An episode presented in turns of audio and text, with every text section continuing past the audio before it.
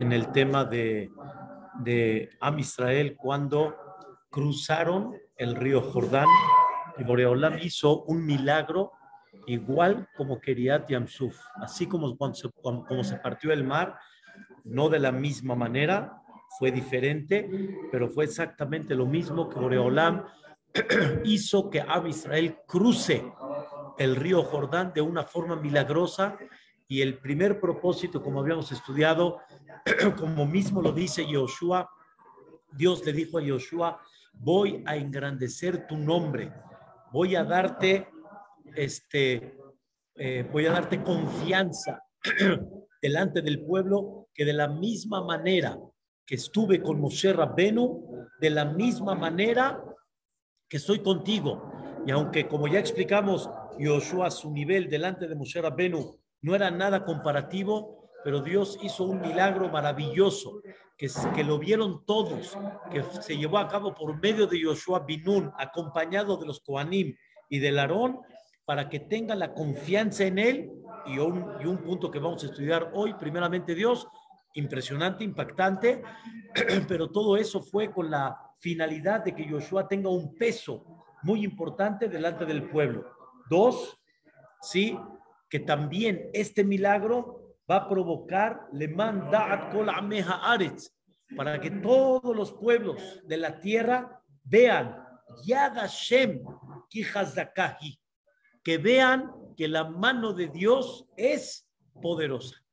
O sea, cuando Paró, siempre he mencionado este punto, cuando Paró llegó Moshe Rabbenu y le dijo en nombre de Dios que salgan de Egipto, el pueblo de Israel, lo primero que dijo es, mi Hashem, Asher Kolo.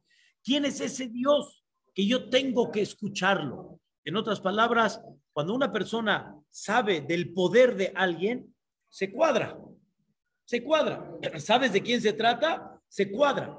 Mi Hashem, ¿quién es ese Dios que yo me tengo que cuadrar delante de él? Que yo tengo que agachar la cabeza. Mitzrayim era en aquella época uno de los poderes más grandes del mundo que había, de los imperios más fuertes, de los imperios más sabios, tenían sabiduría, tenían poder, tenían control, tenían muchas cosas. Entonces Paró dijo, ¿cómo? En mis manos está tantas cosas que, ¿por qué me tengo que agachar la cabeza delante de él? ¿Y qué dijo Dios a Moshe? Le dijo, ya verá Paró, ¿no quieres? A la fuerza. En el buen sentido, ¿qué significa la fuerza? Le voy a demostrar que mi poder está por encima de él y como nosotros entendemos, años luz, demostró el poder absoluto. Dios, como mencionamos ayer, Siau, después de 40 años, que ya pasó bastantito tiempo, aunque no es mucho, pero sí es mucho, de lo que pasó en Yamsuf, Dios quiso demostrar otra vez a los pueblos que Boreolam que es, tiene el poder absoluto, Yad Hazaká, y entonces los pueblos y las naciones se van a derretir delante de él. Dos, Lema'an y Eratem, y también lo hizo para el pueblo de Israel. Este gran milagro también lo hizo para el pueblo de Israel, porque todos los que tenían menos de 20 años y todos los que nacieron en esos 40 años en el desierto, todos ellos, de alguna manera, aunque llegaron a ver Keriat Yamsuf y los que nacieron no vieron, pero volver a ver ese milagro impactó y les trajo a ellos otra vez Irat Shamaim. ¿Saben qué significa Irat Shamaim? No es el temor nada más al castigo, sino el impacto del poder absoluto de Hashem Itbaraj. Cuando tú te paras delante de una persona que tiene poder, que nada más con esto puede mover cualquier cosa, te cuadras. Y de alguna manera, pero no porque te pueda hacer algo ahorita, sino por lo que representa él. Eso se llama en hebreo irat aromemut. La irat por lo grandioso que es. Y eso te impacta. Esto me contó antier una persona el Shabbat que estábamos, me platicó una persona que, que, que estaba con Moisaba Alaba Shalom en Israel y lo vieron sentado con una persona así gordito, camisa abierta, medio desfajado, así, eh, ya está platicando, ¿con quién? Eh, al principio como que, Y en eso Moy les dice, les presento al dueño del al.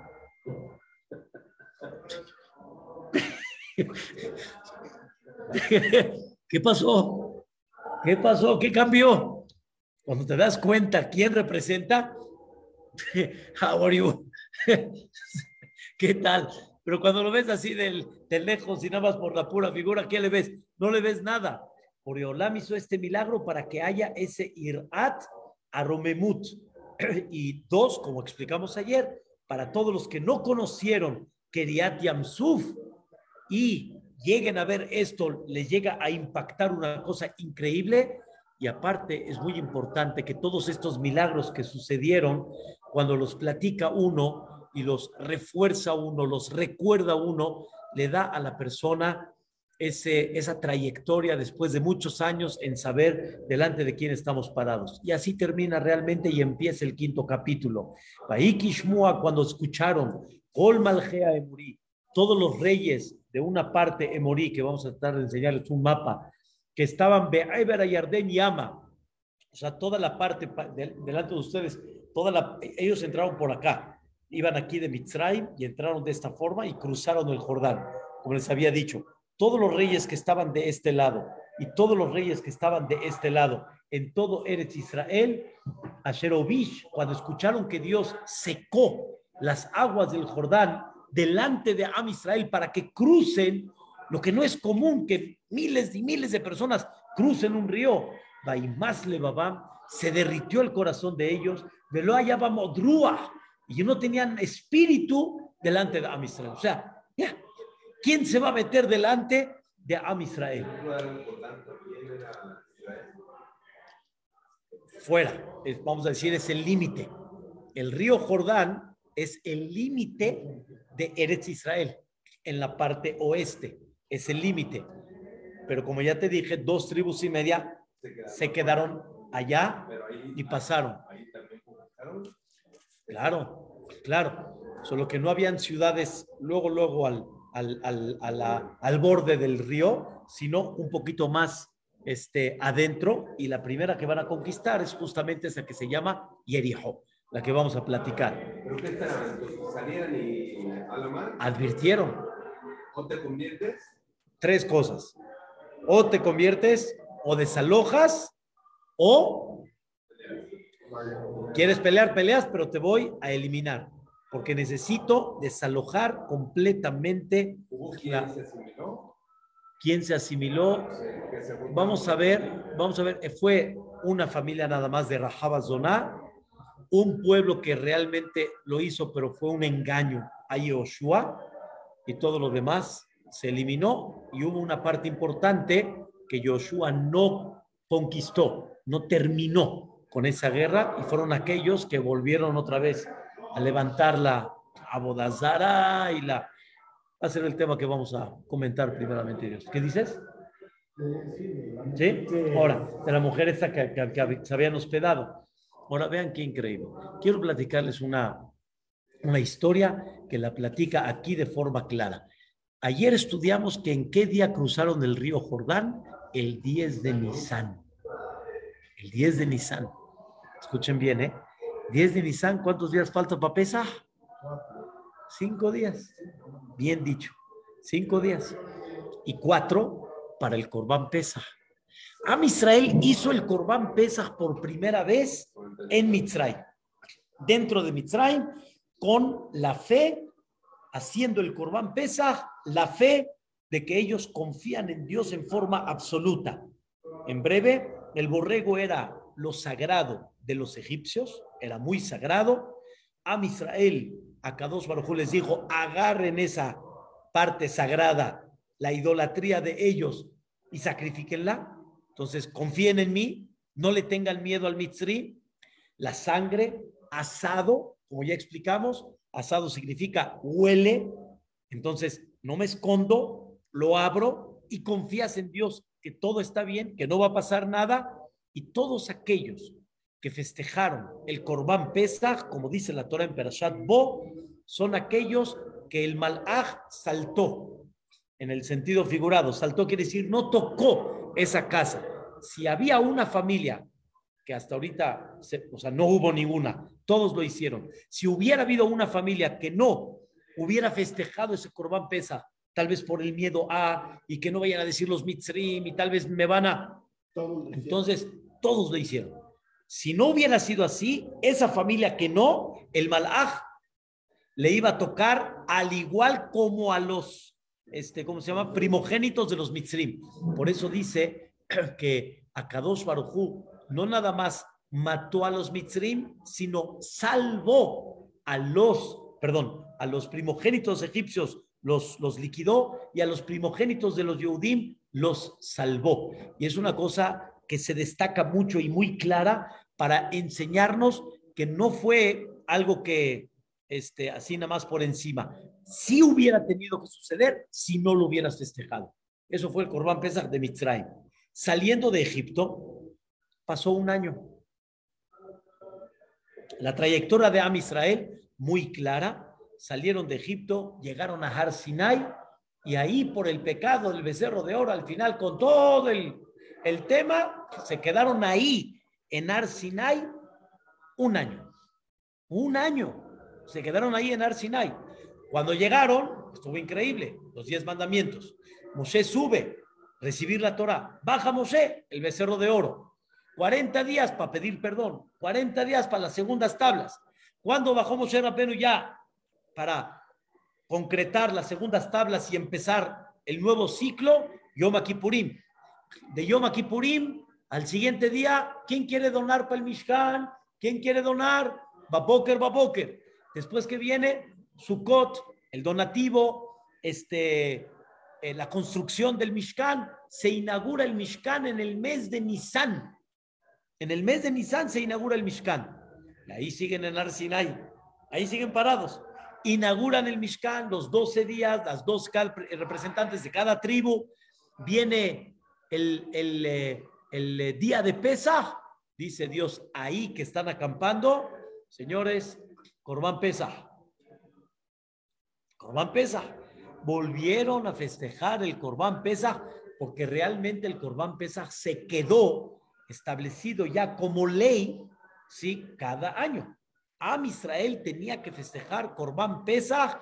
¿Y a dónde lo tienen que sacrificar? En el Bet ¿Dónde hay que comerlo? En Jerusalén. Ya hablo cuando ya entraron al, a, a Eretz Israel. En el desierto obviamente lo comieron ahí. Pero ya de cada año tenía que ser en Eretz Israel, tenía que ser en Jerusalén y en lo que se construyó el Bet era donde estaba el Mishkan pero el, concepto del Corbán Pesaj era un espectáculo, un espectáculo maravilloso, porque estás hablando que todo Am Israel tenía que hacer el Corbán Pesaj. ¿Y cómo me como un borrego? ¿Cómo me como un borrego? ¿Sería para ti, Abraham, un problema comerte un borrego? No tanto, ¿verdad? Pero, ¿cómo te comes un borrego? ¿Familia? Es mucho con todo y eso. Tenía que haber dos familias, tres. Nada más, en la noche no había otra. Antes de amanecer ya, ya antes de amanecer ya seguro acabamos, ¿no? Ya el tema. Pero lo asaban completo y lo iban partiendo como tipo, este, como tipo, este, ay, eh, ¿cómo se llama? Como tipo eh, shawarma. Lo iban partiendo para darle a todos mínimo, mínimo kazait. Era lo que tenían que comer. Por eso se comía al final. Mínimo, ¿sabes qué es un kazait? No es nada. Si tú con 400 apenas te llenas. Un kazait, kazait son 30 gramos. 30 gramos, chiquitito. Así era. Pero es increíble, es increíble. No, no, no, no, no, no. Se comían principalmente o sea, se, quitaba toda la tripa, todo lo de adentro se quitaba. No, se asaba completo, me refiero, no se partía, nada más se quitaba la parte interna, pero no se partía, sino se, se iba comiendo así. Y era una forma de, de reflejar una conducta de reyes. ¿Sabes qué es de reyes? De reyes. Significa que ellos son como reyes, no parten huesitos y lo chupan y, y no cocido para que se infle, no, que se hace la carne aunque se haga chiquita la carne, ay, hay para todos, hay verajá, y se juntaban varias familias, varias familias. Entonces imagínate cuánta gente se juntaba en un solo lugar para comer el corbán pesa. Pero regresando al punto que estábamos, hicieron el corbán pesa por segunda vez en el desierto. Orden de Dios. Pasa este, el corbán pesa, llega más o menos Shavuot, ¿sí? 50 días después, un poquitito más, suenan las trompetas, vámonos, empezamos a caminar. Ahora sí, es el libro de Bamidbar. Empiezan a caminar y les dicen cómo van a caminar y va la columna primero, se prepara todo Am Israel, camina el grupo de Yehuda, después el grupo de Reubén, después el grupo de Yosef y después el grupo de Dan. Eran cuatro grupos de tres tribus cada una. Ya como explicamos un poco cómo caminaban. Y de ahí era para llegar a dónde? A Eretz Israel. Para llegar a Eretz Israel. Sin embargo, pasó el pecado de los Merragelim, de los espías. ¿Mandé? Mamás, ¿qué te digo? No llevaban ni, ni, ni, días. Se iban a entrar luego, luego. Y tenían que entrar ya luego, luego. Ve la perazá de Bealotejá, suenan las trompetas, dijeron, señores, listos, alegre. Así dice la Torah. Al, un año para. Ah, no, lo que pasa es de que el problema del becerro de oro fue lo que provocó el, ¿entiendes? Provocó 80 días más y después de eso la construcción del Mishkan como un símbolo para arreglar, no, antes de los 40, arreglar el pecado del becerro de oro. Entonces, todos esos procesos hasta que se inauguró el Corbán Pesa y después, vámonos, ¿ok? Ya nos vamos a entrar en Israel, viene el pecado de los Merragelim. Decreto, 40 años en el desierto. Híjole, ya. No pueden entrar los de 20. Fue más duro el pecado del becerro. Fue a todo a Israel. Y este fue nada más un pecado que se dictaminó para las personas que iban a luchar por Am Israel de 20 a 60 años. Pero es un tema interesante, la diferencia entre uno y el otro. Al final se decretó que no pueden entrar y hasta que no fallezcan de 20 a 60, pero de menos de 20, van a entrar. Claro. Entraron. Menos de 20. Después de 40 años. Después de 40 años, claro. Y más de 60, los que llegaron a vivir. Si vivieron como tipo Mosera Benu 120 años. Entonces, eso ya provocó que estén en el desierto dando vueltas, dando vueltas. ¿Hubo Corbán Pesa? No. No hubo Corbán Pesa. ¿40 años no hubo? Fuera de ese Corbán Pesa, el primero que hicieron estando en el desierto, Vino la maná. vino este, el maná. No, el maná, es, el maná estaba desde antes, desde que salieron de Egipto. Pero no comían más que maná. Esto está correcto, pero me refiero al Corbán Pesa Pero sí comían. eh, podían tener por gente de afuera, como dicen los comentaristas, pero la comida principal era el maná. Ellos no tenían preocupación de qué comida van a comer. Pero lo que yo digo es que como Am Israel, aunque ya tenían un Mishkan, pero Corbán Pesa no hubo. No hubo. Llegan a Eretz Israel, pisan la tierra sagrada, estamos a cuatro días para hacer el Corbán Pesa, y dice Yoshua bin Nun, hay que preparar al pueblo de Israel para el Corbán Pesa. ¿Qué hay que preparar? nadie sabía nada. Ah, la- esa- otra vez, como dicen, o sea, obviamente de los estudios nada más, pero no de la práctica, no del... Sí, Yoshua- sí Yoshua sabían corbano y todo. Yoshua, Caleb Ben Yefuné, Leviim y todos los que y todos los que tenían de 20, menos de 20 para abajo. De 20 a 60. Ajá. ¿Quién fue el único que llegó? Yoshua y. Yoshua, Caleb, más de 20, Leviim, Todos los de Leví. todos los de Leviim, era Aarón Cohen, Aarón y sus hijos, igual, exactamente. Eran muy pocos relativamente, y mujeres, seguro, Todas. arriba las señoras, las mujeres, todas. Bueno, cuando digo todas, me refiero a las que no se fueron en- por, por, por edad. Las señoras también Por eso entraron. permitían casarse a 12, tres mujeres por hombre. o había muchas mujeres. Entonces, ya entendimos la idea cómo está. Ahora escuchen esto, se van a sorprender. Esto es lo más interesante. Y aquí viene Yoshua Binu. Baetahi. En ese momento le dijo Dios a Yoshua, en cuatro días tenemos que hacer Corban Pesa.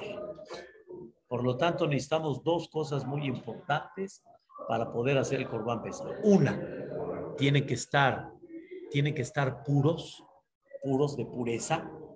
Y todos aquellos que tocaron difuntos, que hubo y no se les salpicó la para adumá, ¿sí? que hubo ya desde el desierto, etcétera, pues este, hay que prepararlos.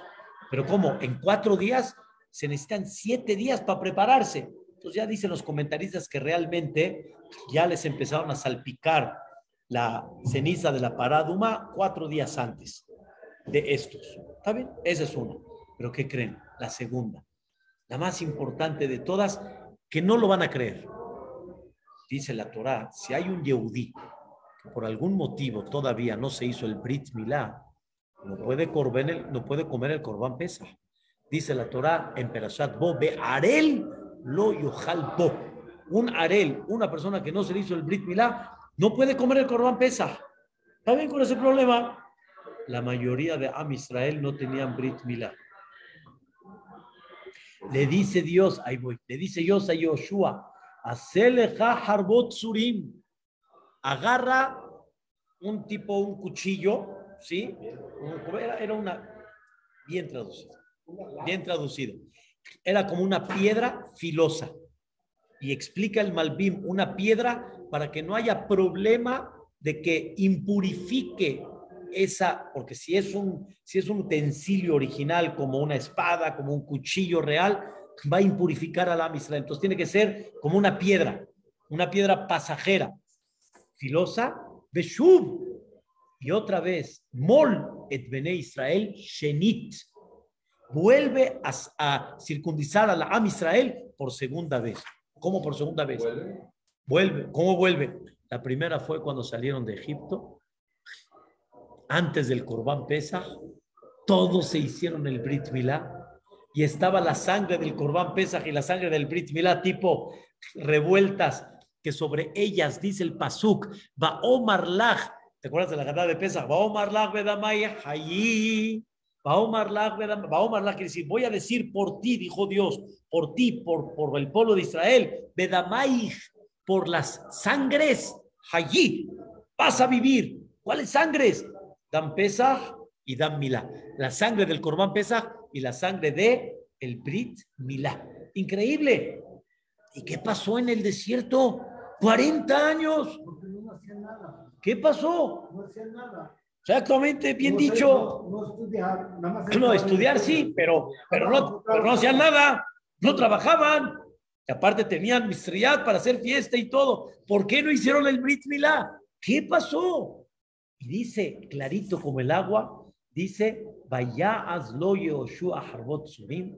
Recibe Yoshua la orden de Dios. Hizo Harbot Surim es, es jereb, es como filo de una piedra. Vayámosle Bene Israel. Hizo Brit Milá al Am Israel. Oye, ¿Cuántos eran? Bien, tres millones. según el Metzudot, Sí, sí. según el Metzudot, que es un comentarista, explica Yoshua acá en varios puntos por qué el único que sabía hacer Brit Milá era Yoshua. Aunque sabían Leviín, habían este, otras personas, pero se ve que Yoshua solito se aventó no sé cuántos Brit Milá. No, no- no hay forma. O sea, era como que ahí voy, voy caminando, Fórmamelo. fórmamelos no, no hay manera. Está, está difícil, pero Vayamol et Bene Israel hizo el Brit Milá del Am Israel, el Gibata Aralot. Gibata Aralot era un lugar que así se llamó, muchos lugares que la Torah habla y el Tanaj habla, se llamaron por el suceso que, que sucedió en ese momento. ¿Por qué no se hicieron el Brit Milá? Eso, ahí voy. 40 años, No hay explicación. Ya Ahí voy. En la Torah ya tenían todo. Gibata Aralot, antes que todo, es este, un montículo de Aralot, de prepucios. ¿Ok? ¿Qué pasó? ¿Cuál es el motivo? Entonces, dicen los Jajamim, y algo muy, muy claro. Dios, cuando Moshe Rabbenu estaba en camino a Mitzrayim para salvar a sus hermanos, salió con su esposa y recién nacido estaba Eliezer. ¿Ok? Estaba Eliezer. Y dijo, vámonos, ahorita no es momento, vámonos. Y a la mitad del camino, Dios le reclamó a Moshe Rabenu, ¿cómo no hiciste el Brit Milá? ¿Cómo no hiciste el Brit a tu hijo? Tenías que haber esperado. O sea, es verdad de que ir a salvar a Alam Israel era, digamos, inmediato, pero con todo y eso tenías que haber esperado, no pasa nada, o sea, yo lo entiendo. No te hubiera reclamado por eso, o tal vez te hubiera hecho un milagro, porque normalmente no se hace un Brit Milá y te llevas al niño luego, luego. Es un tema para el niño, ¿Y ¿sí? por qué los, los, Entonces, los de, ¿por qué digo este ¿por punto? qué de Egipto salieron inmediatamente después del Brit Milá? Muy bien, muy bien. El Brit Milá realmente no se lo hicieron justo ese día, el día de que, del Corbán Pesa. Se lo hicieron ya desde cuatro días antes. O sea que cuando ya pasaron tres días, ya habían recuperado un poco y había pasado. ¿Qué pasó lo desde el desierto? Dicen todos los comentaristas, como dice la Gemara, todo esto, es- todo esto es Talmud. Dice, nunca vimos que Boreolam reclamó en el desierto por qué no se hacen Brit Milá. Y no lo pidió. Aquí sí lo pidió. Dice, Paeta y Amar Hashem el Yoshua. No, estoy, me, me queda muy, me queda muy claro que a nosotros ya nos, nos estableció en la Torá llevarlo a cabo. Pero me refiero, Dios no reclamó al Am Israel que no se hicieron el Brit Milá. Por eso voy a explicar por qué no se lo hicieron. Pero no reclamó por qué no se hicieron el Brit Milá. Y dicen los Jajamim así. Hay dos cosas. Una, no la capto muy bien porque no soy doctor, pero la conozco de muchos años. Y la segunda está muy clara. Am Israel estaban todo el tiempo caminando, nómadas, caminando, caminando, caminando. No sabían cuándo acampan, cuándo no acampan, cuándo salen, cuándo se quedan. Por lo tanto, Am Israel no hicieron el Brit Milá. Porque como no saben y no tienen una cosa establecida, cuándo sí, cuándo no, ellos dijeron en forma propia, mientras no tengamos este, algo establecido, la alajá dice, eso es concepto de alajá, la alajá dice que estás patura en Brit Milá. Cuando no sabes cómo vas a establecerte y tienes que caminar y tienes que correr, estás metiendo al bebé en una sacana. Y por lo tanto, ellos dijeron, no nos arriesgamos. Por ahorita lo dejamos así. Al menos que llegue el jefe, Moshe, en nombre de Dios y nos diga, mal hecho. ¿Ok? Esa es una. A Moshe sí se lo reclamó porque Moshe no tenía que haber salido. ¿Me explico? No tenía que haber salido de la casa de Itro hasta que no le haga Brit Milá a su hijo.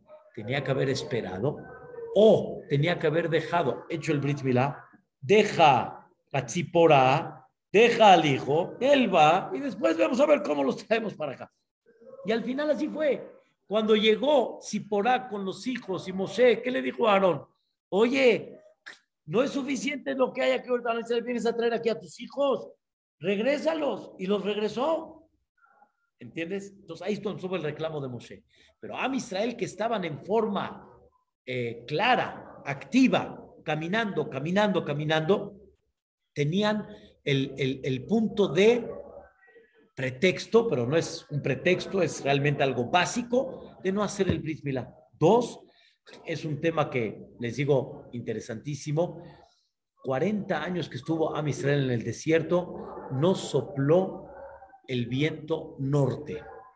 Cada día hay vientos que soplan y todos tienen un beneficio y todos tienen un porqué. El del este, del oeste, el del norte. Y el del norte es tan necesario que es el que ayuda y provoca la curación cuando hay sangre, cuando hay una herida. No lo, no lo capto bien, les digo, es científicamente interesante saberlo, pero ese viento ayuda a que haya refuá a cuando hay una herida de zulatá, dice la Guimara. Y si no hay ese viento, no. Entonces dice así, por ejemplo, Beyoma de Iba o Beyoma de Shuta, Loma Alinan, Velome Sajrinan. En el momento que está muy, muy este, nublado y no sientes el viento, no se hace ese día el Brit y se trata de no hacer cirugías o se trata de no sacar sangre, que en aquella época la gente era muy común que se sacaban sangre por salud, no para donar. ¿Sabías eso? Sí, la gente así. ¿En serio? Era una forma que... No se quedaban algunos ahí. ¿Cómo? No se moría. ¿Quién? Le sacaban sangre y luego se lo a meter. No, no, no, no, no, no. Se producía sola. Era, haz de cuenta que era una forma de sacarlo, lo, lo, lo, digamos, lo. Sí, pero no que se pasaba, No, no, no, no. sino simplemente lo hacían, exprimían, haz de cuenta, salía y ya, se, ¿Cuánto salía? Un- X cantidad sacaban, se debilitaba mucho la persona, por eso ese día tenía que tener mucha precaución. ¿Por qué entonces ¿Sí? no les hacían entonces ritmo que está más fácil que hacer esto? ¿Qué?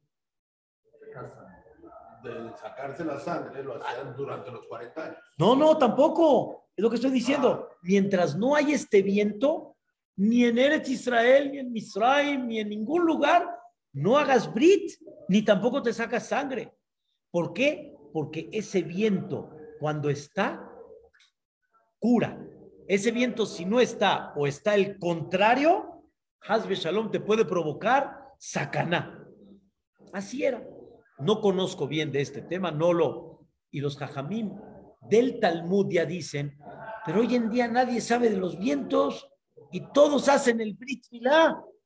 Y sobre eso dice la Gemara un tema muy interesante, lo que ya entró y, ya desconoces de qué se trata y, y haces la mitzvah y te das cuenta que Baruch Hashem la gente se va curando, Shomer Petaim Hashem, ya que Dios nos cuide, ya, no sabemos del tema y así se quedó hasta el día de hoy. Pero antes no era así. Entonces, como no soplaba ese viento de ese lado para esa curación, por eso tampoco se hicieron el Brit Milá. Tampoco se hicieron el Brit Milá. Y sobre eso, damos un minuto para, vamos a, que me den un minuto. Ya, un minutito nada más habrá para acabar. Y sobre eso, dice el, uno de los comentaristas, el Radak, dice, Boreolam no hace milagros para que cumplas una mitzvah. Si estás exento, estás exento. ¿Cuál es la pregunta? Nubes celestiales, el maná, el río, el manantial, este, eh, las ropas crecen, to- todo increíble. Eh, No puedes hacer un milagro para que se puedan hacer el Brit Milá. Dice, Dios, cuando hay una mitzvah que de alguna manera no, la, la mitzvah original es, el- es a los ocho días, pero si no lo hiciste a los ocho por algún motivo de peligro y la haces después, cumples con la mitzvah, Dios no va a hacer el milagro para que cumplas esa mitzvah. Y no lo reclamó, dice, ahí está que Dios no lo reclamó. Pero cuando llegó el momento, le dijo a Joshua, ahora sí, bom, Pero vamos. les dio para hacerlo cuatro días antes. Eso, Y entonces los tienen que hacer el mismo día porque si no otra vez iban a estar de eso, bien dicho. Ahora ya entendiste. Para descansar tres. ¿Y cómo lo hizo para hacer? Para hacer tantos, 600 Para hacer 600 mil y vete a ver si no, ¿Cómo muchísimo más. para hacer 600 No sé, no sé cuánta gente nueva nació que no se les hizo el Brit durante 40 años, pero seguramente era una cantidad muy grande. No, no he visto, sí, no he visto un punto sobre eso exacto y preciso, pero tienes razón. Puede ser que hubo un mes. ¿Cómo- cómo hicieron el- Porque tienen que descansar tres días para poder entrar y traerlo Claro, para hacer el corbán pesa, ¿me entiendes? Mañana, Bedrat Hashem y Baraj, continuamos sobre ese tema. Besiata Dishmaya. Más. Te veamos